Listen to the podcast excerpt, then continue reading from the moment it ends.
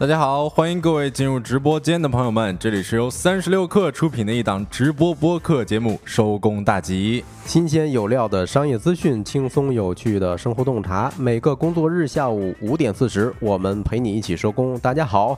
啊，猜猜我是谁？我是帮主，我 我我我也是帮主啊，不对 啊，我是小泽啊，欢迎各位刚刚进入直播间的朋友们，大家可以在评论区打个招呼，让我们看到你。我看到蒲公英，看到红旗，也看到时间一刻啦，啊，也非常感谢各个平台呃的朋友们订阅我们的节目。嗯，今天是十月十号啊，星期二。哎，每年的十月十二号呢，其实是一个世界精神卫生日啊。哦，精神卫生日。对。对对对，呃，世卫组织有一个数据还挺触目惊心的，就是全球大概有十亿人存在精神卫生问题啊，四分之一的人不得不在某一个阶段啊应对，呃，就是突然就显现了。哦，明白，这个精神卫生到底是啥玩意儿？我感觉我现在就是以我浅显的认知，可能现在很多人，包括我周边的朋友。可能也会有一些精神卫生，呃，我我不知道我理解的这个是不是咱们科学意义上的这个精神卫生？呃，有句话肯定大家也听过啊，就是说，尤其是在。一线城市，你说谁心里没点病呢？是啊，是啊。对，精神卫生，嗯，大概是一种什么样的？就是一种健康状态啊，是精神方面的，并不仅仅是指没有精神呐等等。呃，在这种状态中呢，其实每一个人都能够实现，怎么说？就是呃，它并不是不可。就是没有精神健康就没有健康吧，咱就不扯那么些了。哦，明白明白。就是其实这个精神健康，大家都是每个人都非常需要，而且每个人都啊非常享受精神健康这么一种状态。对，大家其实可以简单问一下自己啊，就是有没有晚上睡不着觉，或者特别容易醒过来，或者说有没有那种特别压抑、焦虑，哎呦，时不时的会 emo 一下。哦，那这个太有了啊！所以说嘛，这个还是很很常见的。嗯嗯，是。现在这个有一些方法，它可能说可以缓解一下这个精神疾病啊，就是比如说，呃，有一个技术叫做安全岛技术，说这是一种将注意力安放在当下的方法，就是尤其是你如果说遇到各种压力呀，或者说是冲击啊，它可以呃使人稳定。但是这个具体是啥？他说就是在意识海洋当中寻找一个落脚点。嗯，这这个我感觉应该算是每个人的一个自己心中都有一个避难所那种感觉吧。就每当你遇到一些冲击的时候，你就想象这个避难所。是是是，我我对这段话特别有同感。为什么呢？因为我偶尔会做一下冥想，我发现它跟冥想的道理非常像啊。嗯，就冥想最简单的一种方式就是说，你闭上眼睛，只把注意力放在呼吸上。嗯，是不是很简单？是吧，或者说有时候说，呃，叫正念吧，就是比如说端一杯咖啡。哎，你只你只留意它进入你口腔的那一刻，哎，那个感觉就够了，不要再想其他东西了。所以这个我我认为啊，它跟安全岛是异曲同工的。明白明白。所以大家如果有任何的一些问题，可以尝试一下这种方法啊。嗯啊，那在节目开始之前呢，也是跟大家再介绍一下我们这档节目啊。三十呃收工大吉呢是三十六氪旗下一档全新的直播播客啊，在三十六氪的微信视频号，每天也就是工作日下午的五。五点四十开播，我们开播呢，也就意味着大家的摸鱼时间到了。我看到时间一刻同学也下班了啊，嗯，也非常羡慕啊。嗯，那在今天的节目中呢，我们会跟大家一块儿聊一聊住满常客的青旅已经不复当年的模样了，还有让非洲又爱又恨的二手衣服行业。另外呢，我们还会跟大家分享一份二零二三打工人干饭报告，以及我们节目的经典环节“今天吃点啥”，一个帮大家解决每天晚上吃什么的栏目。那在正式开启这些话题之前呢，先让我们用几分钟的时间进入今天的资讯罐头。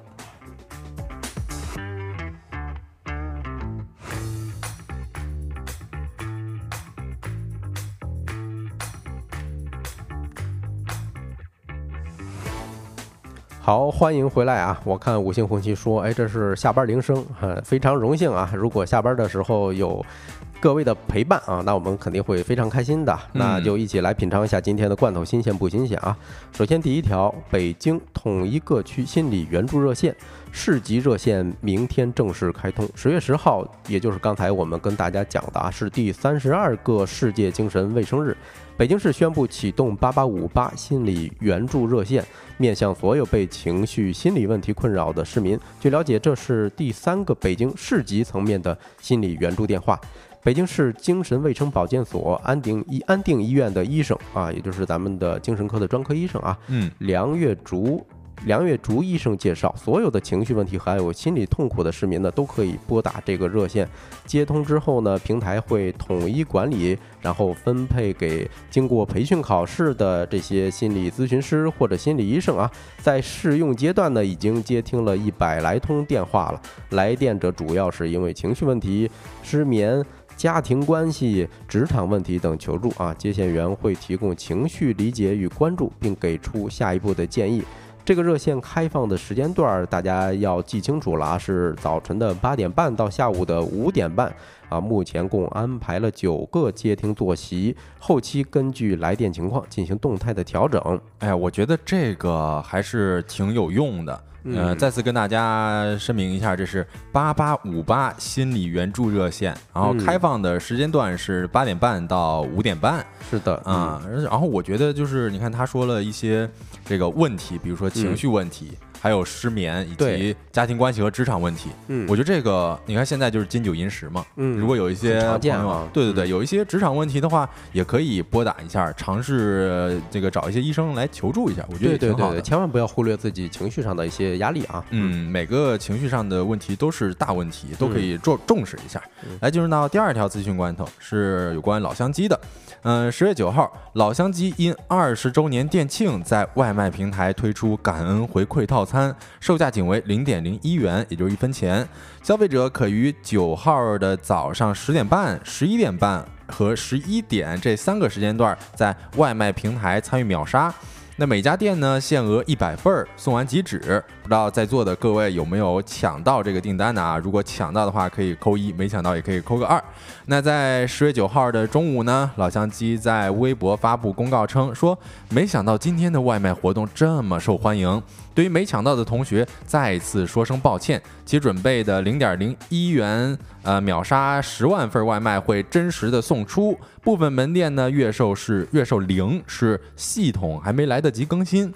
因为某外卖平台系统问题，小范围出现了一些系统取消订单，他们正在应急处理当中，妥善解决。哎呦，最近老乡鸡啊，真是一波又一波的刷屏。反正我感觉啊，如果他没有发这个公告呢，我没觉着他做错了。他发了这公告之后，我哎，我反而会更感觉哎，他们会玩，确实给公众树立了一个更好的这么一个形象了。哎，对，按理来说，这不就是外卖系统它可能一时之间有点崩溃嘛，所以就没有办法很好的处理这个订。订单，我觉得跟他们应该没有什么太大的这种呃错误之类的啊。对，哎，我看咱评论区有个网友啊，还在说上一条消息啊，就是精神卫生的这这一条。他说某地的安定医院家长说按什么病是按照家长说什么病，他按什么病来治啊。呃，但是像北京的安定医院远程视频会诊的话，一次可能就得在九百块钱以上。对，因为这种的话是。精神科它相对来说会贵一些，而且精神科好像是不纳入社会保险的哦，或者说保保险的这个比例啊是非常低的。明白，明白。嗯，那看第三条消息啊，嗯，蜜雪冰城回应赴港上市的消息啊，就是不予置评，很经典的一个回复。呃，今天下午的消息，雪王对网传其将筹资十亿美元赴港上市一事回应说。哎，不予置评。根据市场消息呢，中国冰淇淋和茶饮连锁店蜜雪冰城计划在呃明年啊，在香港进行 IPO，筹资大概是七十八亿港元，也就十亿美元，已选择了美国银行高盛。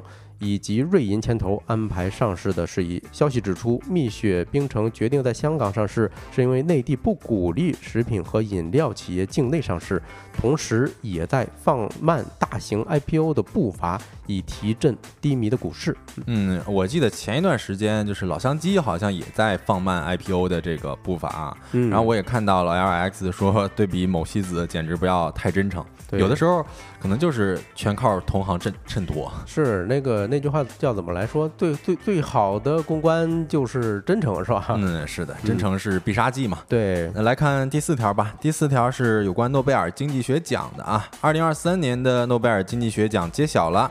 呃，诺贝尔奖官网消息呢？北京时间十月九号，二零二三年诺贝尔经济学奖揭晓。瑞典皇家科学院宣布，将二零二三年诺贝尔经济学奖授予美国哈佛大学经济系教授、经济学家克劳迪亚·戈尔丁，表彰他推动了我们对女性劳动力市场结果的理解。据诺贝尔官网，他揭示了劳动力市场性别差异的主要驱动因素。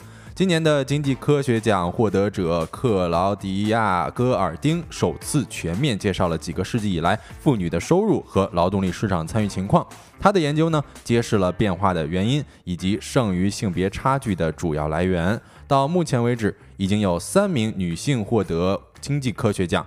二零零九年的艾分别是这个二零零九年的艾莉诺，呃和二零一九年的艾斯特，呃和二零二三年的克劳迪亚·戈尔丁。嗯，对，这儿其实是有一个小知识点的哈，就是咱们看每年的经济学奖可能会晚那么两天。嗯，其实经济学奖不仅时间上有所差别，另外它的呃资金的来源呢是瑞典的，相当于是央行吧？对，呃，而不是像另外五个奖项资金的来源是诺贝尔之前那一份儿。遗产的这种投资收益，明白？这个我之前还问帮主来着，我说之前不是揭晓了其他的这个奖项吗？为啥这个经济学奖稍后了？啊，原来是发布的这个主体不一样啊。嗯，那以上就是这个资讯罐头的全部内容了。以上资讯整理自《新京报》三十六氪、财经网科技、新浪财经。稍后回来呢，将进入我们的说来话不长环节。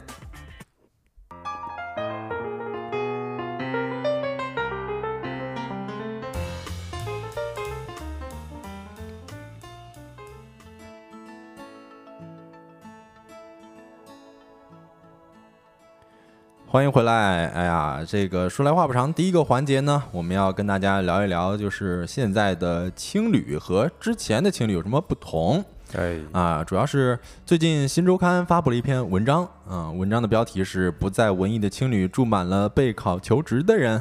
这个我也在社群里边看到我们的蒲公英分享了，是吧？对对对，嗯，说起来青旅，我总感觉这个词儿好久没有出现在我的视野范围之内了，哎，是吧？主要是现在感觉上班了，可能住青旅的这个呃机会更少了。是是，比如说你出差的话，一般会至少是一个连锁酒店吧，嗯啊，或者说呃过了那个时候了，以前咱可能穷游的时候，背包客的时候会住的多一些哈。是，而且现在这个出差有的时候也会。会有一些差旅费，这可以报销的，所以一般不会选择青旅来居住。嗯，对。然后再回到那个文章，那篇文章其实文章内核主要表达的就是现在青旅更多发挥的是居住的功能属性，而以往就是引起过去那种无数文艺青年向往的陌生人聚在一起旅行啊，一起聊旅行、聊梦想这些社交属性，现在好像。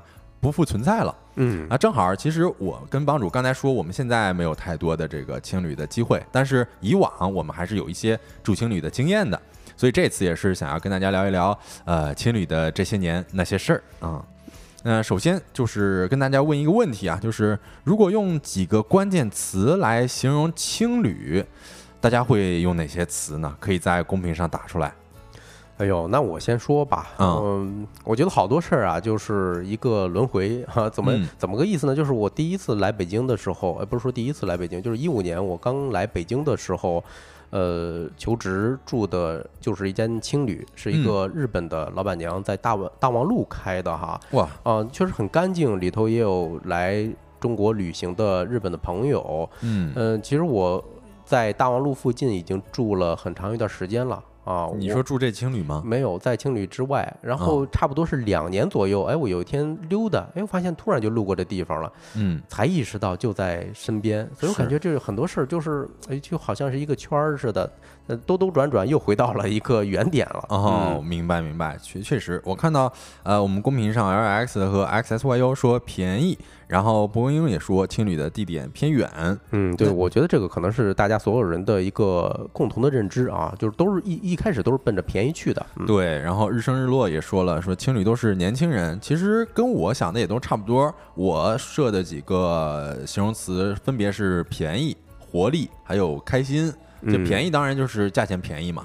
就是像我这个两年前在杭州住的一个青旅，好像，呃，算起来应该是五十二块钱一晚，哦，差不多都是这价啊，对，都是这个价格。当时应该是两两年前左右啊。然后另外就是活力，活力就是我觉得，呃，我当时住的青旅大多是这个大学生居多，嗯，都比较年轻，可能大家都是穷游出来，然后想要在住宿上面花的钱稍微少一些，是是，嗯。然后另外就是开心。就是因为大学生多嘛，然后大家玩的也比较开，就随便聊了。就是同龄人呗，是吧？有时候大家都是在同一个旅游目的地。哎，就是以前我在住一个青旅的时候，嗯，呃，有人想去吃火锅，然后他就招呼了一声，我们就跟着去了。哎，是吧？我觉得这种氛围特别好。嗯啊，其实也是想要给大家介绍一下这个青旅的来头啊。这个青旅的全称呃，当然叫做青年旅社了，是吧？它最早呢是起源于。二十世纪初的德国，哎呦，这么长时间了！哎，是没想到就这么大概有一百快一百年了都。嗯嗯，是当时是旨在为囊中羞涩啊又渴望走向世界的青年人提供一个旅行住宿啊，包括有一个彼此交流的地方。嗯，然后同时呢，在这个一一九三二年。国际青年旅社联盟也在荷兰的荷兰的这个 阿姆斯特丹成立了啊，并且逐渐发展为世界最大的非政府非盈利的青年组织之一。哦，我记得当时。还要办个卡，这上面就写着这这这些英文字母，哎，是有什么 Y H F 啊？哎，对对对对，这个是那个国际青年旅社联盟的缩写，I Y H F 啊啊。然后他们这个联盟其实也是，呃，我觉得跟咱们刚才聊的几个关键词都是不谋而合的。嗯，它是致力于为这个全世界的会员，特别是青年和学生旅游者，提供安全、卫生、友善、舒适、经济、环保的这么一个住宿服务。他就是鼓励大家，呃，热爱旅游啊，热爱自然啊，可以广交朋友，达到一种这个文化交流的目的吧。啊，对，确实啊，因为很多时候你住青旅的都会有外国的朋友在身边儿，比如说我之前住的那个日本的青旅，嗯，然后还有一一年来旅游的那时候还上学哈，嗯，呃，住的那间青旅有很多就是我看也是西方来的朋友吧，是，甚至老板英语水平都非常高。对，我觉得这个也是这个时代所需，现在大多越来越走向这个国际化了。对啊，并且这也是这个联盟也叫什么国际青年旅社联盟嘛？对啊，欢迎世界各地的这个成员来来我们这个国家是的继续旅游。对，然后在这个我国的青年旅社是什么时候被引入的呢？是在呃一九九零年代末，是青年旅社的概念被引入了我们中国。嗯，哎呦，我看见哦。吓我一跳，我以为这个蒲公英说他办过，呃，他这个开过青年旅社呢，原来是办过卡。这办卡咱能能理解啊。是在这个一九九九年的九月，是中国第一家青年旅社协会——广东省青年旅社协会正式成立了啊，随后就开始在全国各地兴起了。基本上现在算来是经过二十几年的发展，像一些旅游城市，比如说云南大理的云南的大理、昆明这些旅游城市，青旅它不仅提供一些简单的住宿，嗯，而且还配有酒吧呀、餐厅啊、咖啡馆这些服务，嗯，甚至对，甚至有的还有这个乐队演出、烧烤娱乐等特色活动。哎，对啊，我我我我感觉这个跟他们的店所在的位置是相关的。比如说，我之前还住过上海的一家青旅，嗯，呃，它就在一个弄堂里头，嗯，啊，然后呢，它还有一片那个天井，哎，就是相当于小院子吧。然后夏天容易下雨嘛，他就把那个院子上遮了一块大玻璃，哦，啊，然后那一块其实你要是当天晚上没房的时候，你可以在那免费住。住在院子里边吗？对，但是他给你提供那些沙发床啊，哦，那也挺好。那在看着晚上的星星也挺好。但我感觉这也算是一个公共区域了。嗯，对。啊，我觉得其实呃，在这里边我们也正好可以讨论一下，就是我们所向往的青旅到底是一个什么样的。就刚刚借着帮主这话说啊，说这个有一个大庭院，然后底下有那个沙发啊，我们可以夜晚上在这边看星星。嗯，所以我觉得这种就算是公共区域了，就非常重要。我们看星星的时候，当然不是光看了，也可以跟周边的朋友交流一下嘛，对，聊一聊，聊聊天儿，说你最漂亮的这个星星夜空是在哪看呢？什么之类的，这不就聊出来了吗？是对，其实我就觉得，呃，青旅对我来讲，其实公共区域非常重要。就拿我之前，呃，在杭州住过的一家青旅吧。就里边它有一个比较大的大厅，嗯，里边是摆满了这个桌椅的。就我初入初次入住的下午，因为有一个呃作业需要提交，啊，对，所以我就这个搬着电脑，这个在大厅上找了一把椅子坐下了。然后其实那一下午我基本上是边交作业边偷听，嗯，打引号偷听嘛，就是我是会听这个大厅里边呃大家的聊天儿，我觉得他们聊的都非常有意思。就是要么是在聊一些旅行的趣闻啊，要么就是聊这个以后的畅想。就有的有一大哥可能说，呃，我呃明天就要离开这个青旅，然后去往哪儿哪儿哪儿了啊。就我觉我看到大家那种。也不是看到大家吧，就是听到大家那种，哎呀，神采奕奕的那种神情，我也不知道我是怎么听到的哈 啊，就是我能够感觉大家都很兴奋、很开心。哦。反反正听下来很适合艺人，嗯，是。对，包括我当时住的那个那个，现在集体通铺了都，因为我是稍微感觉有点别扭。但是也有很多像咱同龄的一些朋友们，人家玩的很嗨。嗯，是。然后另外我还可以在，哎呀，我我看到 X S Y U 说，一九年住过一家北京的情侣，当时就有好几个为了考研长租的人了。是，就这几年这个考研越来越是吧，人越来越多了。是的啊，这个我记得我考研那会儿还是三百多万，然后现在可能都。四五百万人考研了哦啊，然后这个为了考研备考的，基本上也是为了这个住宿上花销少一些，所以都会选择住青旅。对，呃，我我确实观察过，甚至我在类似的一家青旅住过哈，就是在北大南门哦，那更。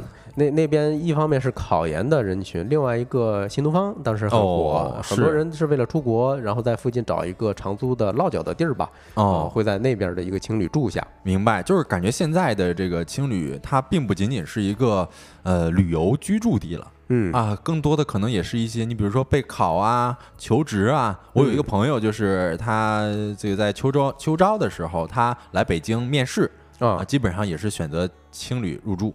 对，就住几天便宜嘛，这个成本来回就挺贵的。嗯，我看到汪小喵说，一楼有小花园，老板养猫养狗，顶楼有天台桌椅，晚上有朋友弹唱。哎呦，这个感觉也太好了吧！这不就是咱向往的这种青旅的那种氛围吗？是吧？原本的那种我们追求的那种氛围。对，其实我再跟大家分享一个，我大学的时候就是跟高中同学去西安旅游。嗯，呃，西安也算是一个旅游城市了啊。它什么叫算是？它就是嘛。对，很重要的旅游城市。是。然后晚上这个住在城墙边上的一个青旅嘛，就我有一件事儿印象特别深刻。嗯，因为我们白天出来玩，呃，白天玩完，晚上回来的时候，啊，我们刚刚进到这个青旅的门口，然后当时的店长呢就在我们宿舍门口，就眼神非常清澈。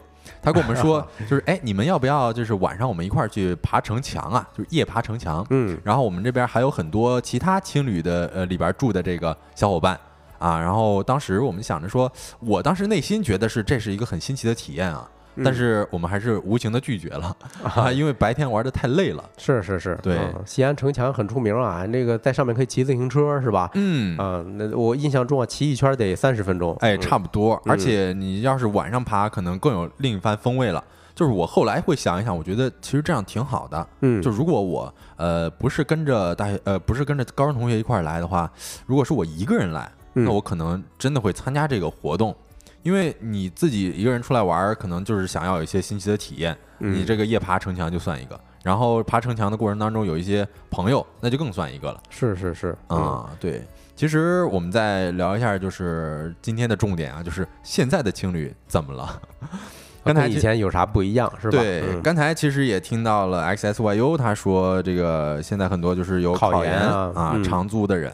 这个像新周刊这篇文章当中呢，呃，有一些店老板就表示说自己家情侣的这个住客主要就是呃成熟的长租客啊，这个长租客一般就是考研的嘛，或者说是这个找工作这些啊，然后还有一些游客，嗯，然后另外就是个另外一部分住这个住客呢，更多的也是这个忙着这个求职啊，然后这个备考啊这种，包包括嗯考雅思这些，包括刚刚帮主说的新东方啊，这些可能都是有的。对，另外其实它价格也不便宜了啊，就是嗯因为我了解到，比如说前一段时间。呃，咱们一个共同的朋友啊，嗯。他说这个住青旅晚上，哎，觉得一百二一晚。其实我一开始觉得哎便宜，但是后来想不对啊，其实很贵了。它是床位啊，对吧？嗯。你你一间房至少是两张床，甚至更多的是四张、八张、六张都有。是。这你算下来，它的毛利可能比连锁酒店还要高。啊，那太高了，就嗯。一一张床一百多，那要是这个一四间房里边四六张床，对，这一个月就能满座的话，就咱不说，假如说有个百分之八十的上客率，也有个一这一间房就是一万块钱收入。嗯，是。其实我们之前也在节目里边聊过这个快捷酒店，它的这个价格涨幅不小嗯啊。其实随之而来的就是这个青旅，大家都以为很便宜嘛，但其实现在这个青旅的价位也是有分层了。啊嗯，就是大概可以分三类，一类是这个一百元及以下的，然后另外一类就是两百元左右的，嗯还有一类就是三百元及以上，这是三档了啊三百元以上的可能就高档一些了。哦，就哎呦，这真是丰俭由人啊！这嗯三百块钱，那不就是相当于住一个单间吗？快哎，捷对啊，快捷酒店快捷店。酒店单间儿可能嗯还要这个稍微更好一些，但是有些人可能就会比较喜欢这种这个情侣之间的氛围吧，因为你三百块钱呢，他肯定要这个住宿条件呀，包括一嗯些氛围，可能就要设施可能会更好一些就。是会升级一些吧？哎，嗯，是我看到红旗说选择更多了，那确实是这样。现在这个大家都升级了嘛，嗯这个青旅也升级了是啊。，然后另外其实也有一个呃观察啊，就是像现在的这些一线城市，就是这个之前让一代人流流连的这个青旅文化嗯啊，可能都有点儿衰落了。哦，嗯，就是现在我我们向往的就是这些公共区域里边，大家可以聊大天儿，然后啊可以广交朋友。嗯但是现在这个大厅里边摆着一些大桌子、小桌子，嗯。你可能更多的能看到的就是戴着耳机的人啊。啊，玩手机的人啊，还有这个要么就是嗯忙忙碌碌找工作的人，哦，就是你这跟大家聊天的或者说是搭讪的，呃，少很多。哦，就是时代不一样了，可能现在嗯大家更多的是因为现实的一些压力啊，会选择住在青旅。嗯哎，我觉得蒲公英子提的这个也是很关键的一点儿，就是嗯青青旅需要提前订床位，预约比较频繁。以前我有过经历啊，就是。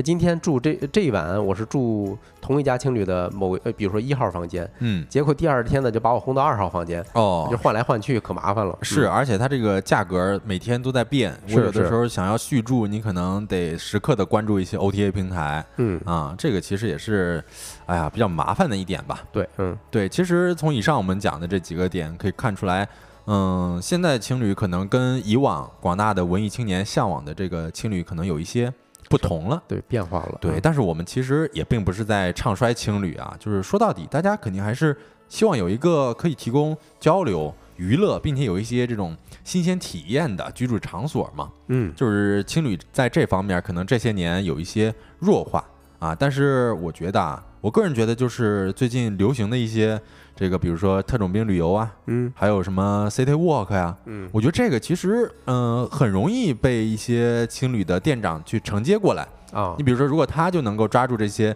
呃商机或者说是什么，他可以制定一条 City Walk 的路线，推荐个路线，对，然后带着情侣的这个各个小伙伴们一块儿走，啊我觉得也挺好。是嗯就很有可能就是，呃，在我们没有注意到的地方啊，有一些情侣就已经借着这些这些东风啊扶摇直上了。对，那这个话题我们就聊到这儿。下一个话题呢，我们跟大家聊一聊那个让非洲人民又爱又恨的二手衣服行业。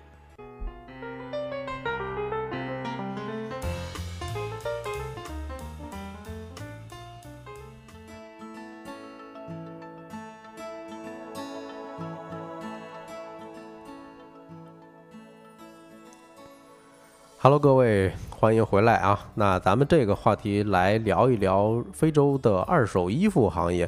其实今年我就刷到过非常多的媒体报道，就说二手衣服在非洲有多么多火。嗯啊，还有一些在短视频平台上特别逗的那些视频哈，就是非洲老铁们穿着，比如说呃中国北方的某些的学校的校服啊，什么为中华之崛起而奋进 哎等等。哟，这个太牛了！这个我其实也挺熟悉，就是呃，我经常会看一个呃小破站 UP 主的视频，他讲的就是非洲的，就是有网友戏称这是非洲版的《家有儿女》，啊然后我能够经常看到就是呃这里边的非洲小孩他穿着咱们中国的衣服啊，比如说奋进啊什么之类的。对对对，还甚至还有一些什么饿了么小哥这些这些 T 恤，不知道怎么就到非洲了。对，而且那个什么中国移动的那个文化 T 恤衫儿，我觉得也很常见在非洲。哎，是，嗯，因为中国在那边有很多基建嘛，援建了很多这种基础设施，哎，所以有些员工可能他们的衣服就会给当地的老百姓穿了，就是的，很有意思。而且还有一些，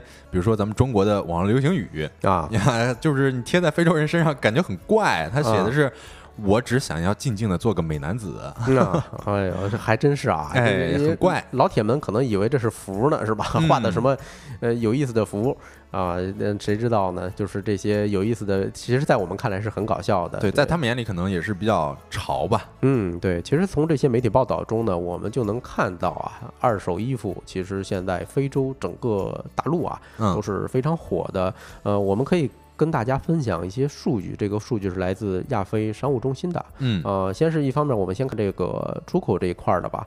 呃，就是呃，中国对非洲的二手服出口，呃，在二一年的时候啊，就是一年增长就超过了百分之一百三十一。哦，就是一倍还多呀，就翻倍了啊，达到了六点二四亿美元，这这就直接让中国成为最大了最大的这个二手服装出口国了，是直接超过整个欧盟，太牛了吧？是是是，呃，但但但是这也可见我们所生产的这个二手服装也还是挺多的，对，侧面反映了大家可能会存在一些浪费现象吧。嗯，是。然后另外一个就是进口方了，你看像二零二一年。肯尼亚是非洲最主要的这个二手服装进口国，哎，没错。啊，进口了约二点四八亿元的美元的这个呃亿美元的二手服装。啊，其中呢，中国占百分之四十以上，嗯。啊，然后这个像呃肯尼亚首都呃内罗毕东北部的这个吉空巴市场，它不仅是。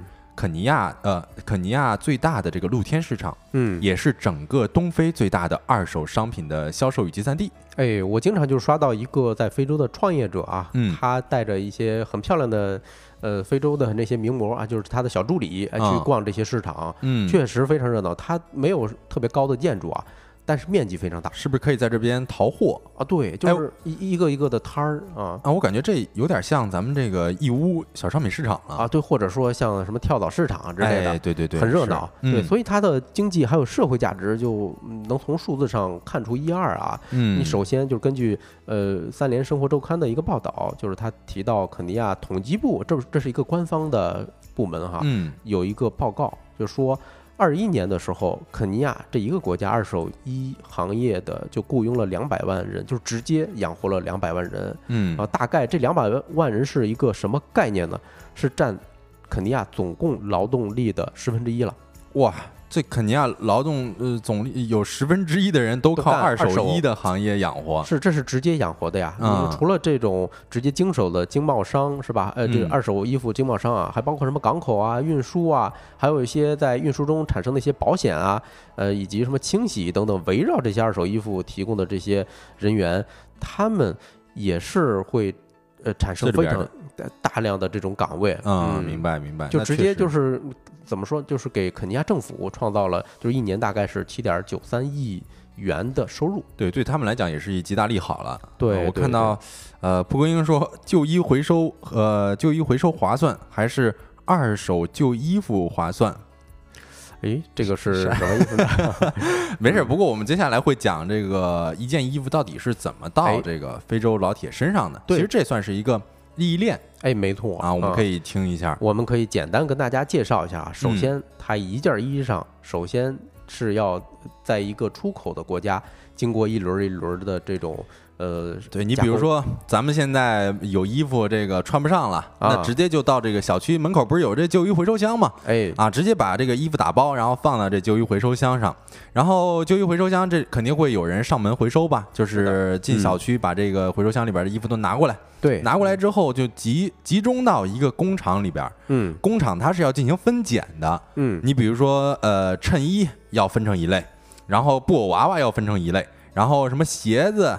然后袜子什么的，这都得分成类，对，分门别类的去给它回收。是分拣的时候，它还会做一些清洗工作。嗯，这样一个一个环节下来呢，比如说一开始我们收衣服的成本啊是四百到六百块钱一吨，嗯，然后到最后，呃，它分拣完就达到了是三千块钱一吨。哎呦，然后它出口的时候，这一吨衣服啊，就是卖到八千到一万二一吨。哇，这这利润三十倍了，对，二三十倍就出来了。啊，就是距离最初的那个环节哈。哎，是，其实。那 Zara 的这种快时尚品牌也盯过这个环节，因为 Zara 它是有一个旧衣回收的哦啊，虽然我没有用过哈，对，嗯是，哎这这块我想分享一个，就是我之前有看一个呃小这个长视频。他说的就是这个旧衣回收的这么一个事儿，然后我正好看到了，是我们我的家乡河南濮阳有一个这个呃出口二手衣服的小厂，然后里边有一个应该不是当地的这个老板，是另外一个地方的老板。他说，呃，出口非洲的大多数都是鞋子、夹克和衬衣啊，我觉得这挺有意思的。哟，这感觉是夹克不是热衣服嘛，在非洲用得上嘛？哎，对，但是他说，但是我觉得也有可能是咱们比如说亚洲人的体型，你可能弄一些牛仔裤，他们。非洲人穿不上，嗯啊，对对对对，是的，嗯。呃，另外就是涉及到进口了，嗯，咱们在国内加工好之后啊，经过长途的运输到了非洲当地，呃，然后这儿我们也可以引用一下三联文章里头提到了一个采访对象，就是肯尼亚的哈，他提到一细节啊，就是说。啊，对呃，先介绍一下这个采访对象，他是二手行业、二手衣行业的一个中间商，哎，或者说就二道贩子吧。二道贩子。对，他说啊，就是一包旧衣服，进口商还有我，还有零售商，还呃还有什么买衣服的消费者，就是四波人能受益，就是一包旧衣服啊，经过了四四手。所以我们可以分析一下，进口商是什么呢？嗯，就是从中国买来，就是一一集装箱一装箱买的这种商家。大批量的哈，就是一箱柜一箱柜的。对。然后像分销商，就像这个中间商哈，他是会一捆儿一捆儿去拿。嗯。比如说一集装箱出来之后，他每天挑个三五捆儿，然后把这三五捆儿呢是交给小商店，就是零售商。嗯。啊，最后就是消费者去买，是这么一一个环节。哦，他说的这个我觉得还相对正规一些。嗯。然后我在一些这个某站 UP 主看的视频啊，他们更多的是就像我刚刚说的，在那个。呃，那那那个东非那个，呃，最大二手商品的这个销售与集散地那边有摊位啊啊，然后基本上他把很多的衣服直接放在这个摊位里边，然后就有一些人过来这个压价，他我觉得那就应该算是二道贩子中间商给他压价，压完价之后肯定就是呃到别地儿去卖了。对，因为大家都要追求利润嘛，就像文章里头提到的一个呃中间商啊，就是说他本身是一个高二的学生，因为上不起学，所以干这一行。嗯，结果呢，人家干了之后，每天能赚一千多块钱。嚯！对，这一千多块钱，我感觉能跟北京的互联网大厂的普通员工啊有一拼了吧？一天一千啊，人民币能比了。对，因为肯尼亚警察据说一个月也就挣一千块钱人民币啊，啊不，就是一千多块钱吧。嗯。对，呃，其实呢，还有一个美国的一个研究啊，就是说东非大概有百分之六十七的人买过二手衣服，嗯，也就是说，不仅让中间商他是对他来说是挣到钱了，对老百姓来说，为什么有这么多人买？肯定是刚需，刚需啊，对吧？解决了自己的燃眉之急，是这样的。对，因此就是怎么说呢？二手衣服在整个非洲还是比较火热的。嗯，不过这儿就我们就要说起来硬币的另一面了啊，就是整二手衣服行业对非洲产生了一些负面的影响。哦啊，那比如说啊，第一个就是对当地的经济，哎，不是说这个进口、进口、进出口贸易对一个国家的利利益是好的吗？嗯。但为什么这个会产生冲击呢？哦，是因为呃纺织业或者说是轻工业吧，它对一个。比较落后的国家来讲，是一个非常刚需的这么一个产业哈。嗯。因为一个国家的工业化发展，一般都是从这种产业发展起来的。嗯。但是因为你二手衣服太多了，导导致当地的小这个生产商一手的就不行了，是吧？对，就就不行了嘛。对，用数据说话呢，就是大概有一百七十家的大型的服装企业，肯尼亚当地的，还有七点四万家的小微企业。都受到了冲击。是啊，你想这个人，这个研究就发现说，东非有百分之六十七的人口至少从二手服装市场购买了一部分衣服，所以就说明他们对于这个二手市场衣服并不介意。是的，是的啊，而且就确实是有可能对于这些一手的这个一些纺织业呃就业下降啊，会导致一些问题吧。对，咱们听友呃蒲公英子在听众群里头啊发了一个图，哎，如果大家感兴趣呢，也可以扫。右侧的二维码，哎，进群看看这位朋友发了什么啊？嗯啊，第二个负面的影响就是污染。哎呀，这个确实啊，因为这个二手衣服它大多都是一些纺织品嘛，是的。然后你要怎么去？哎呀，这如果都卖不出去，你要怎么去销毁它呢？所以这就需要用到更多的，嗯，怎么说处理吧？处理技术处理。对，这个其实是非常消耗环境资源的。是是是，而且当地因为嗯相对来说会落后一些吧，就处理垃圾的这种技术水平会低一些，所以很多时候都是呃直接扔掉，或者说直接烧掉，甚至因为这件事这个动作呢，还导致过一场瘟疫啊。哦，嗯，对，其实梳理到这儿呢，整件事儿呢就大大概跟大家分享完了。说实话。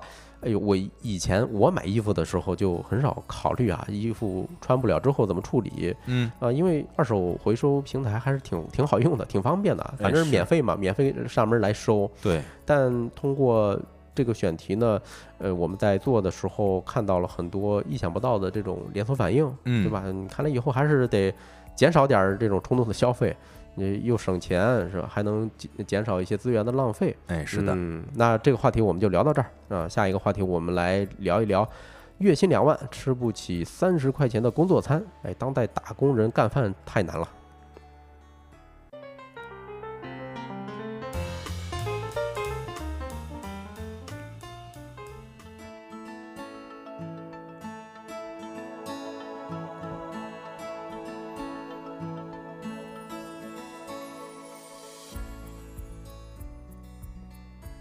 Hello，各位，欢迎回来啊！嗯，这个话题我们来跟大家分享一个二零二三打工人干饭报告。嗯，开始之前呢，先问大家一个问题，就是作为打工人，咱们干饭都有哪些痛点啊？呃，我先说吧。嗯，今天吃点啥？对，还有明天吃点啥是吧？明天吃点啥？对，每天这个早餐可能稍微好一点，因为早餐都可能会有一些比较自己想吃的。嗯，然后中午饭，哎呀，尤其是如果但凡这公司里边没有盒饭，嗯，那我可能确实就呀。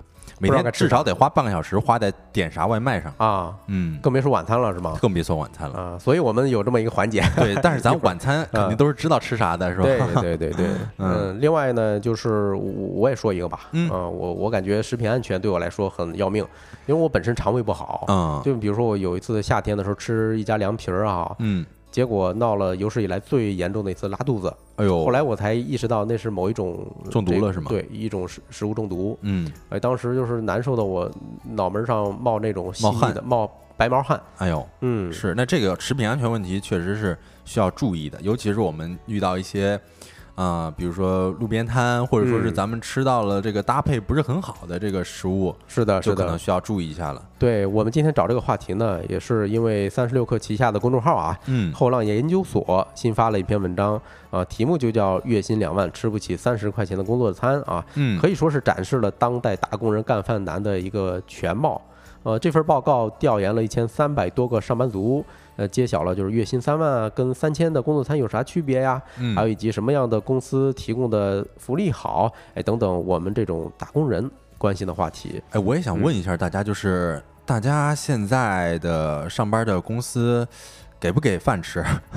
啊，就提供不提供工作餐？对，有没有食堂，或者说有没有餐补盒饭这些？啊啊，如果有的话，可以打个一。嗯，如果没有的话，可以打个二。啊，正好现在也进行一个。数据调查啊，你看看对不对哈？嗯，那先跟大家公布一个扎心的数据啊，就是超过百分之四十四的打工人，哎呦，是享受不到的。哎，是，确实这个呃，不过四十四也算是一半一半了吧？啊，差不多。嗯，这呃具体来看啊，是百分之三十六的公司是提供食堂哦，就是至少你不用想去哪儿吃这件事儿。对，呃，你你无非对付对付是吧？嗯，就近对付对付。对，啊，百分之二十九的公司呢是提供餐补，嗯啊，百分之三点四二的公司是提供。盒饭。嚯，那这么说，咱们公司还是凤毛麟角。凤毛麟角，你你其实想一想啊，就是提提供这种无论是餐补也好，还是盒饭也好，我个人是比较喜欢这两种方式。嗯，对，那至少就是说，呃，就近，对吧？对。啊，另外一个呢，相当于给了补助。是，如果只是提供食堂，但是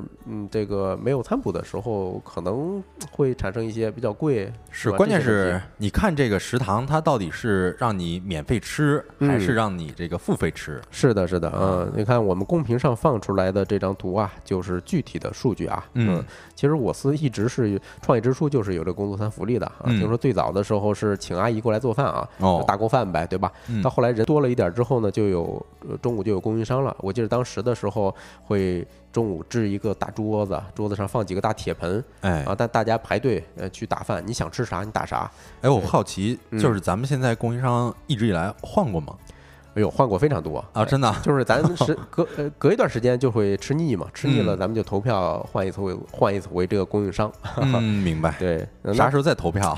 对那你啥时候投票的时候，我们再好好感受一下。好嘞。对，那问大家个问题：大大家中午都是怎么吃饭？是吧？你这这话说，我坐着吃饭啊？没有，其实我们如果说我的话，如果公司这个没饭，我就会在这个公司楼下或者说是附近的一些商场吃。嗯啊，一般。哎呀，点外卖比较少，可能是在我实习的时候会点外卖多一些，但是现在这个工作了，可能就在楼下吃吧。嗯，对，反正咱们这一行业啊，嗯，互联网大厂的福利相对来说会好一些。是对，因为都有食堂，这是必须的 啊。对，那那都是顶尖的大厂。对对对，另外他们一般的食堂都会有补助啊，就是这个东西是按照按天，还有按按按按天按人头补的，差不多一人是一天三十块钱左右。差不多，对，我之前实习的公司某易啊，它有自己的 食呃食堂呃，号称是猪场，对吧？哦，那是一天四顿都是免费的。哇啊，这个马上大家就知道是哪儿了。对对，而且不同性质的单位啊，提供的工作餐的福利也不一样。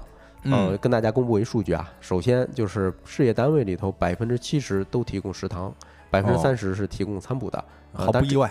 毫不意外，嗯，真的福利很好啊。是的，啊，其次呢，国企那差不太多嘛，百分之六十五提供食堂，百分之五十提供餐补，这好像钱上更多了一些。哎，但这个其实我想说一点，就是我有一个朋友，他应该算是体制内的吧，嗯，然后基本上我听他描述的工作，大部分时间都是在餐厅里边。哦，就是你早上去餐厅吃个早饭，嗯，啊，你可能没在工作室，没在这个办公区域待一会儿，你就又去中午吃饭了，嗯嗯，啊，然后晚上你再吃个饭，基本上全天可能二分之一都在食堂。对，比较惨的其实是小企业啊，据说就是一百人以下，我们认为是小企业，就是近九成是没有食堂的，而且八成以上是没有餐补。哎，是是，就是大多数吧。嗯，对，也难怪大家想上岸。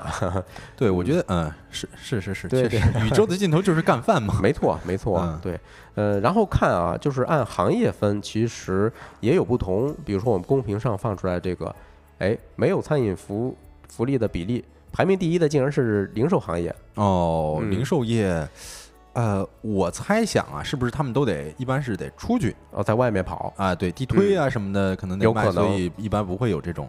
对，就是既干着体力活儿，另外就是还没有福利啊，这个确实有点苦啊。对对对，其次是广告还还比较高大上了啊，还有这个呃媒体，嗯，对，广告行业其实我特别好理解，就是因为广告行业忙的都没时间吃饭。哎呀，是，基本上就是废寝忘食的一个状态。是的，是的，是的。哎，我我看朝阳区前都都说了一个啊，下午茶的凡尔赛了，我们还在温饱线。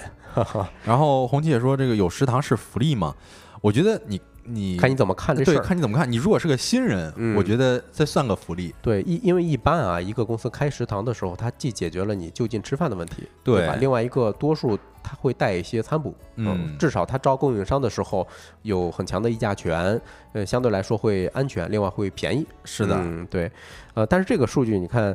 嗯，特别让我感到意外的是，互联网行业是百分之五十以上是没有餐饮福利的哦。啊，就反正以前啊，进这一行之前，这个行业很吸引人的，就是说福利好。嗯，对，咱也不知道为什么会呃统计下来是整体上是百分之五十，也许啊，这可能是真实的数据。对，嗯其实我觉得也正常，对因为这算是一个幸存者偏差嘛，哎是，就是我们能就是能被知道，能被大家广为认知的，都已经被知道了。那都是有的，都是福利好的，是的，但其实不知道的，可嗯能就在冰山下边呢。对对对对，嗯，另外还有一些外资公司，这个报告里头特别逗，提到了几个细节，就是两个受访对象哈，一个是外资的医疗行业的啊，这个女生呢，她月薪是一万五到三万之间，嗯啊，然后呢，他们的餐补政策是实报实销，就是吃多少报多少哦，这个挺好。如果每天都都是这样，啊，不限制三餐是吧？不限制三餐会有。对，另外还有一个在外资金融公司的，月薪是三万以上的高净值人群了。嗯，啊，最高餐补是一万二一个月。呃呃，小子长出一口气啊！不是，我现在我都难想，我说你这一个月怎么吃？你花一万二，哦，对呀、就是但是也能花哈。呃你要真让我花，我也能花。就是，比如说啊之前咱同事分享的说，在金融街啊，嗯你多少钱都能花出去，是是，是，就是这一行嘛。嗯，明白。对，而且他们有个共同特点，就是人家认为啊，嗯外企的这两位朋友认为一顿饭工作餐花八十块钱比较正常。行 行吧，行吧。八十块钱行，好吧，嗯我们很很很久没有说呃一顿饭花八十。我我们回应一下这个评论区的 啊，我看红旗说我们这里远离市区，只能吃单位食堂，没有选择。那这个确实是啊，选择就比较少，可能嗯对你来讲，因因为你可能吃的比较多了，可能就是认为这不是一个福利了。哎，其实嗯换个角度想一想啊，红旗这位朋友，如果你在花花绿绿的市中心，是吧？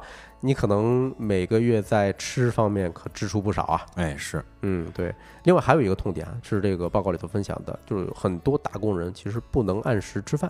啊，那确实，对，这个不按时吃饭也是导致现在很多人这个肠胃不好的原因之一啊。是的，是的啊。不过呢，是九成的人是能按时吃午饭啊，就是因为很哦多人第一顿饭就是午饭，他不吃他就更饿了。那不让吃，这人家都是，是是，嗯呃，超过一半的人其实是没办法吃按时吃晚饭的。嗯，那确实没有办法按时下班，也没有办法按时吃晚饭，这太。对啊，因为加班现在是一线城市啊，一个嗯常态了。嗯对，如果说按照行业来看的话，哈，医疗行业、媒体行业、广告、金融服务业，哎，这些从业者是排名前五的，就是吃饭最不定时的。那医疗确实很很能理解对对对，，respect。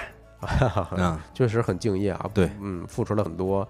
嗯，还有一个有意思的发现，就是月薪区间啊，是一万到一万五的打工人哦，吃饭最不及时这这为啥我我还不太知道啊。其实也就是说，一个公司的运转，也就是靠这群哦朋友们负重前行了。OK，嗯就是我们啊，嗯，没错没错啊。呃，那这儿问大家一顿一个问题，就是大家平时一顿工作餐吃多少，是吧？啊，我这个我我先来回答吧。啊呃我一般我还会算着点儿，就是我一般是二十以内，嗯就是我花二十以内吃一顿饭，我会比较舒心哦，啊，因为这个应届毕业生嘛，你也没多少存款，呃，是 是对，是，少花点儿。对，呃，我也感觉啊，尤其在一线城市，吃是非常花钱的一个。我我其实跟你差不多太多啊嗯，二十块钱左右我都算能接受。嗯。啊。嗯，其实这两天很火的这这个这老乡鸡，嗯，我以前老去吃他们家啊，一荤一素点下来就二就小三十了，对我来说都属于有点奢侈了。哎呀，帮主，你这个太不会过日子了。啊。我跟你讲啊，我前段时间就是关注那个某团的特价团购，啊，他那基本上老乡老乡鸡啊，呃，基本上是十九块钱哦啊就可以点一荤一素加一主食了。哦，那有就可能是最近赶上啊，对，也有可能，也？有可能，也有可能。你看蒲公英子他说是十五块钱，那嗯我这个是比较羡慕的。哎呀，是你要是想在北京每顿饭都吃十五块钱，那还挺难的。嗯，你看红旗说啊，十块钱左右，嗯，这个让人更羡慕了。是的，是的，对对对，其实后浪统计了一份数据，就是三成以上的人认为一顿饭二十块钱是比较合适，哎，就是小确实比较合适。就小德的观点哈，嗯，还有四成的人认为是花二十到三十是能接受的，呃，但是只有百分之五点七的人认为超过五十块钱是比较合理的，嗯。啊、确实是，但没想到啊，也只只占百分之五点七，其实，嗯。嗯，，是我看到陈露说八块钱，八块哦。钱也也确实非常令人羡慕了。嗯，哈。我特别 好奇吃饱吗？这位朋友禅路这位朋友是在哪个城市哈？嗯，嗯八块钱，对，其实最后还有我们还想分享一个点啊，就是嗯味道。嗯这个大家都好理解啊，因为怎么说呢，六成的打工人，我算了一下这个数据，呃，是对工作餐的味道表示了负面的。嗯对，甚至有人在调侃，就是工作餐跟猪食有啥区别，哎，对吧？这工作餐就是我在吃，猪食就是猪在吃。对，这六成打工人里边，可可能有我一份啊。啊，对，嗯。然后我看到飞行战队说，北京物价那么低吗？不是北京物价低，是我们的这个选择有限。嗯，是 对。然后啊，陈露，哎，我们老乡啊，在河南河南开封啊，八块钱的午餐？晚餐，嗯。我不知道哈，嗯，反正早餐肯定够，基本上哪个城市八块钱应该都够了。反正我喝胡辣汤，早餐八块钱差不多，差不多差不多。对对对，那就是反正工作餐这事儿一聊起来就是一言难尽。对，尤其是咱们一线城市的打工者朋友们啊，就是你讨厌工作餐，但是你还离不开它，嗯，对吧？以上其实我们只是截取了一部分，如果大家感兴趣，也欢迎去后浪研究所这个公众号“后浪后浪研究所”啊去看原文哈。好，那这个话题我们就聊到这儿。接下来一段音乐之后，就进入我们今天节目的重磅环节。今天吃点啥？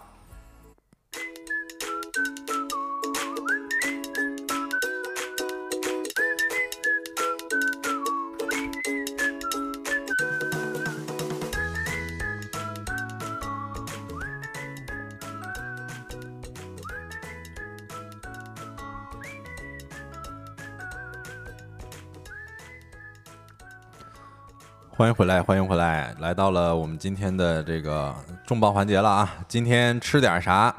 我看到陈露说卫生吃饱就行，确实，每天这个如果能够花八块钱，而且还能吃到卫生又吃饱的餐，我愿意吃一辈子。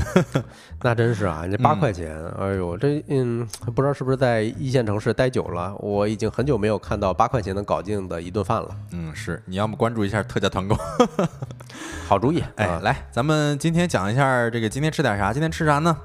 今天吃，昨天吃的是这个麻婆豆腐。嗯啊，南方的食物。那今天呢，就吃一个北方的食物，对，内蒙烧麦啊。不知道大家吃没吃过啊？内蒙烧麦。哎呀，那必须的呀！像我之前还在咱们听友群分享过一次，哦，那个就是内蒙的烧麦啊。今天下午也分享了一次，是吧？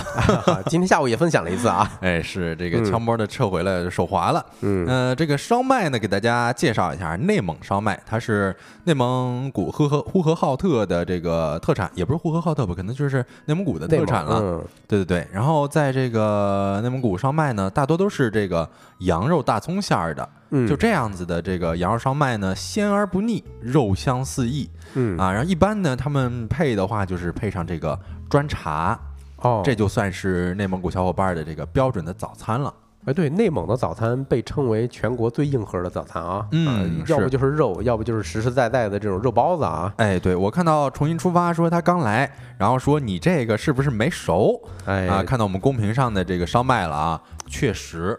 我在一开始吃到这烧麦的时候，我就感觉，嗯，会不会有点不熟啊？为什么？因为它上面那个面看着是白的，哎，对，感觉还带点面粉，我就觉得它会不会不熟，没蒸熟？嗯，但其实吃下去都能吃。对对对，这个应该是它，嗯，面发的比较死哈，就是这样的话能保证里头汤汁透不出来，而且最大限度的把这个皮儿擀的薄一点。哦，因为你咱们从这张图上其实能看出来，它透明的。对吧？它有点像纸，嗯，是这样，是这样，确实，它我我是吃这个口感，我就觉得它这个内蒙烧麦的这个皮儿啊，真的是特别薄，而且再加上你上面那个旋儿，我不知道那叫啥，那个旋那褶子啊啊，就带点那个面粉，我就会觉得它吃起来挺像吃纸的，吃纸的口感，是有点干巴啊。嗯，然后呃，再说它这个里边的内馅儿啊，我其实我说实话，我会觉得它这个肉的口感稍微有点散。哦，我觉得它可能和一般包的包子和饺子啥的感觉不太一样，不太一样，但也可能是我吃的不太正宗啊。我我不知道大家吃的这个烧麦的口感都是什么样的啊？嗯，有内蒙的朋友可以分享一下，就是呃，咱们烧麦里头这种肉馅儿是不是就是吃起来比较散？嗯，呃，这个呃，然后还有就是，其实我也尝到了，就是它这里边这个羊肉，呃，因为正因为它这个比较散嘛，我能够尝到它这个羊肉的这个鲜味儿啊，而且还能够尝到这个大葱的这个。甜味儿哦，就觉得很有特点。其实，呃，这个说明人家用的料好啊，大葱的甜味儿都能尝出来。对，它确实，你吃起来咬咬开那个葱的时候，你就会有一股甜味儿在舌尖爆发。嗯啊，然后再再接着给大家说一个小知识啊，你看，嗯，水木清华说最少十块钱一屉，这个十块钱能买到吗？呃，其实，在内蒙烧麦，它是在内蒙古呢是论斤卖的。哦，是不是觉得很很吃惊？豪迈啊啊！一般是一百二一斤，嗯啊，呃，或者有的也比较便宜或者怎么样的，但是大家是不是觉得这很贵？嗯，但其实它这个论斤卖，这重量并不指的是烧麦本身的重量啊啊，它指的是这个烧麦皮儿的重量。哦，加上皮儿，哎哎，不是加上皮儿，就单皮儿的重量。我哎呦我天哪！对，所以你一般一斤的话是六十张皮儿，也就是六十个烧麦，对，六十个烧麦，相当于两块钱一个，还挺便宜，那相当便宜了，相当便宜了啊。关键是肉馅儿的，哎，对，肉馅儿的，羊肉馅儿的，然后再加上葱嘛。嗯，这个啊，你看红旗说两，一般二两，其实一般一个人早上吃个一两就饱，一两就六个嘛，啊一两二两你基本上能吃撑了，我觉得呃一两六个呀，我嗯。那可能稍微小一点，像庆丰包子它一般是一两三个，啊，呃，哦哦，是，那是因为它这个皮儿薄，然后嗯。你里边包的也不会包馅儿太多嘛，啊，包子它的面都是发面，对吧？对，呃对，包子是发面啊，然后它这个面，呃，它这个有的呃一般是一两六个，有的就是一两八个哦啊，八个的那个可能个儿头就更小一些了。哦，明白了，人家两是说那皮儿吧？对啊，皮儿的啊，啊，那肯定不是一两六个整个的那个烧麦的重量，那肯定不是啊。那还是确实跟一线城市不不太计量单位不太一样啊。哎，对我不是刚才讲了吗？这个一斤基本上约等于六十张皮儿，哦，就是六十张烧麦皮儿是一斤，嗯然后你做出来，人家也是论这个卖的，嗯所以这个就跟大家普及到这儿。然后另外还有一点就是，我那天去家周边的一个餐馆尝试这内蒙烧麦，啊就店老板非常热情，他跟我聊来着。他说：“哎呀，他非常自豪提起来这个烧麦的时候，这个我们每天早上都吃烧麦，然后呃，当然口音不是我这样啊，我这有点怪了。他说每天早上都吃烧麦，然后配点这个砖茶啊、然后还说那个那个那谁那杨利伟从太空回来吃的第一顿就是我们内蒙烧麦。哎呦。我当时吃着，我觉得这个特别有意思。哎呦，这瓜保熟吗？哎，我哎，所以我还 查了查啊。这个我不能保证是真的哈，啊。就我查一查，有一些记录说，嗯。宇航员回来，嗯必须得吃一些助消化的，哦，这个是嗯，对，你说像这个羊肉就非常合适，嗯，所以这么一想，可能这店老板说的还挺可信的嗯。啊，所以我觉得也挺有意思，也是跟大家分享一下，嗯。嗯，哦。然后，然后最后呢，也是跟大家分享一下这个内蒙烧麦的起源吧。啊、这个在内蒙古地区呢，有很多关于内蒙烧麦的这个起源的说法啊。流传最广的就是由刘三首创，刘三是个人儿啊，啊刘三是这个掌柜安三泰的内弟啊，就是弟弟，帮着这个卖包子。但是呢，刘三非常聪明，他是给这个姐夫帮忙的，不拿工钱。哦学技术来了，对对，嗯学技术，但是他同时也要吃饭啊，所以说他就提出来，在每屉包子出笼之后呢，下一屉包子还没上笼之前的空档呢，自己捎带着蒸几屉包子卖。啊，由于这个呃蒸两屉包子之间的这个间隔时间很短。呃，所以他的这个刘三等一第一屉包子一出笼，就飞快地拿起面皮包上馅儿，然后连口都来不及捏，就放进了这个屉里，急火蒸蒸几分钟就出了笼。就是安三太不给他用擀面杖，然后刘三呢只好用这个碗来擀皮儿，时间长了这个皮儿就擀得非常薄。啊，他就用这个，而且他用的是新鲜的羊肉做馅儿，这基本上是不肥不瘦，再加上这个大葱、鲜姜啊，啊，这嗯这趁着这么一小空当的这个时间啊，嗯。这个皮儿薄馅儿精的小包子就出笼了。哦。啊，一出笼就飘香啊，吃在嘴里是更香。哎呦，没想到是用碗来擀的皮儿啊！哎，对我觉得这还挺神奇，而且是越擀越薄。对啊，嗯然后这个这包子一出来，大家就吸引了很多食客。大家说你这包子，呃，你这个包子比包子还好看，然后还好吃，这叫什么？不能也叫包子吧？嗯然后刘三儿一想，自己发明的这种食品呢，是捎带着做的，啊因为它是在这个一笼包子蒸熟之前，然后在中间这个空档儿在做的嘛，捎带着做的卖的，所以就随口说到这叫烧麦。就捎带着卖给顾客的这这这么一个词儿，然后之后呢，那个康熙皇帝啊，你又来皇帝了嘛？皇帝说有一次微服私访，到这个饭馆吃饭，吃完饭他说这个安三太见他是外地口音，然后就就讹他嘛，嗯说要八两三千白银啊。康熙微服私访，这个忘忘了带钱，哈哈，因此就难以付账。安三太就这个唆使家奴上前威逼，说扬言你要是拿不出银子，就把你的衣服给扒了，把你的麻给我留下。啊，然后刘三说，听到这个安三太敲诈外地客人，内心非常的不平啊，愤愤不平。所以就这个分开众人来到康熙的跟前啊，手拉上康熙上前讲理说，嗯，安三太哪里肯听啊？就说最后这个刘三自己自掏腰包啊，为康熙付账了，给康熙解围了。嗯嗯，这个还挺机智的哈。哎，是，嗯嗯，然后这个康熙回京之后，哎，直接就怒了呀！你说你你敢惹皇上是吧？下旨严惩安三太，你这没砍头，我觉得已经算好了。哎然后说封赏刘三，呃，所以呢，这个由刘三首创的这么一个烧麦也是逐渐风行起来了。然后后来就有些人觉得这个烧麦这个边烧这折呃这这个这个前面那个旋儿啊，非常像花儿一样，就有些人就称之为烧美，意为边烧美丽。然后再后来呢，由于烧麦这是用小麦面粉做的，所以人们又改称其为烧麦。啊，这以上就是咱们给大家介绍这个内蒙烧麦的源头。也都聊饿了啊。对，嗯真聊饿了。